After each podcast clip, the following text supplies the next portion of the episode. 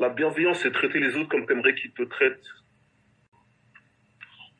De penser au bien de la personne d'abord. De penser au bien de la personne. En toutes circonstances. Ouais, tu dirais ça? Mais ça, ça- parce que le mot bienveillance, il veut tout dire en fait en soi. Quand je dis ouais, faut être bon pour la, ça, ça dit pas toutes les nuances du mot, euh, tu vois. Oui. Donc, euh, ouais, moi, pour moi, le- le- l'essentiel, c'est ça. en fait.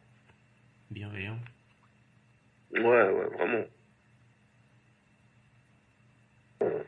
Et à ça, franchement, t'as gagné. Hein. Tout le monde a gagné. Après, euh, pas donner du caviar à des cochons. Tu dis quoi, toi? Tu dis quoi, toi, Cyril? Toi, tu y répondrais comment, tu vois Si tout est dit, mais euh, moi, j'ai besoin qu'on soit bienveillant avec moi. Tu vois Pour moi, euh, c'est la base de tout. À partir de là, je peux construire quelque chose, je peux me projeter, je peux... Voilà, tu vois. Moi, je dirais euh, être, ouais, être à son écoute, force, enfin en bienveillance, mais je dirais ouais, ouais, être à, à, à son écoute, à l'écoute de l'homme.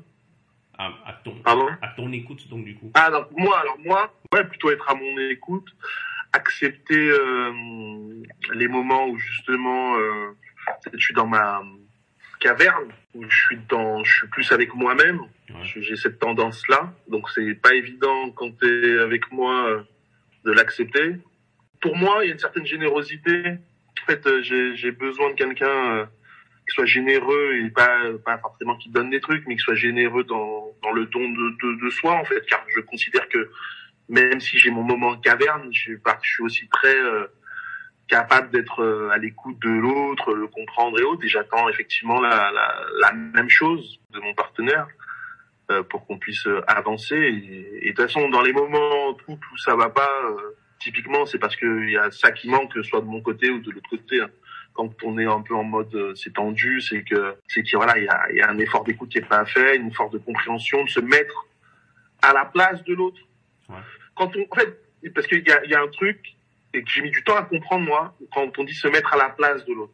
Moi, pendant longtemps, je, de me mettre à la place de l'autre, c'est de me mettre moi dans la situation de l'autre. Et en fait, je faisais fausse route. En fait, il faut que je me mette comme si j'étais l'autre dans sa situation.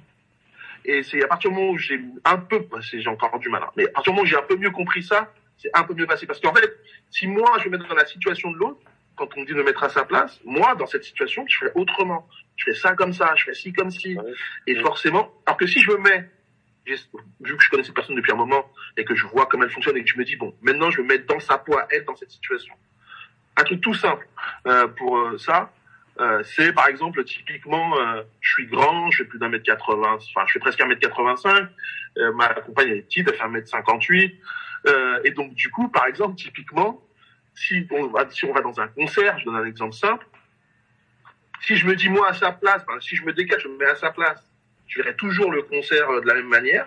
Si par contre, je me dis, à, mets vraiment à sa place, à elle, de personne qui fait 1m58, je vais me rendre compte de ce que ça veut dire d'être à un concert quand tu fais 1m58, tu es dans la fosse et qu'il y a que des grands devant toi.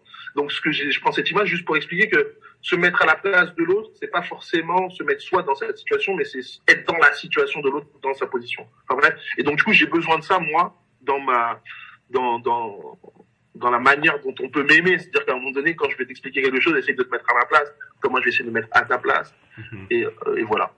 j'ai besoin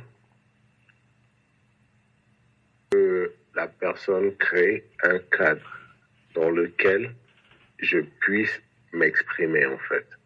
C'est-à-dire que je puisse exprimer ma masculinité imparfaite, que je puisse exprimer mes vulnérabilités, que je puisse exprimer euh, mes inspirations artistiques. Quand je- moi, je rentre dans ma grotte, etc., je parle à mes anciens et c'est cool pour elles en fait quand je suis en train de euh, alors que ça c'est des choses qu'avant j'hésitais beaucoup à dire même à des sœurs en fait tu vois.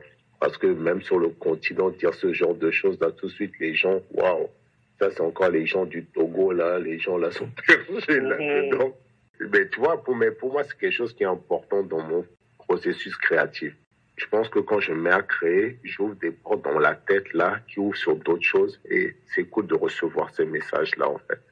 J'ai aussi besoin que bah voilà, il y a des moments où j'ai besoin de me retrouver avec moi-même. Ça veut dire que c'est le moment où je vais manquer dans la relation familiale et j'en ai besoin. C'est pas juste une envie de fuir ou quoi non. J'ai besoin de ce moment-là. Que la personne essaie de de comprendre pourquoi je pourrais avoir telle ou telle autre réaction, etc., aux choses, etc. Et je pense que si tout ça et d'autres choses, évidemment, sont mis en place, moi, ça m'oblige aussi à être réellement à l'écoute des besoins de l'autre, en fait. Parce que je me sens entendu, je me sens écouté. Et je me sens aimé tout simplement aussi imparfait que je sois, en fait. Tu vois? Même dans les délires les plus... Euh, le mec, qui te regarde, mais en fait, il regarde loin derrière toi, en fait.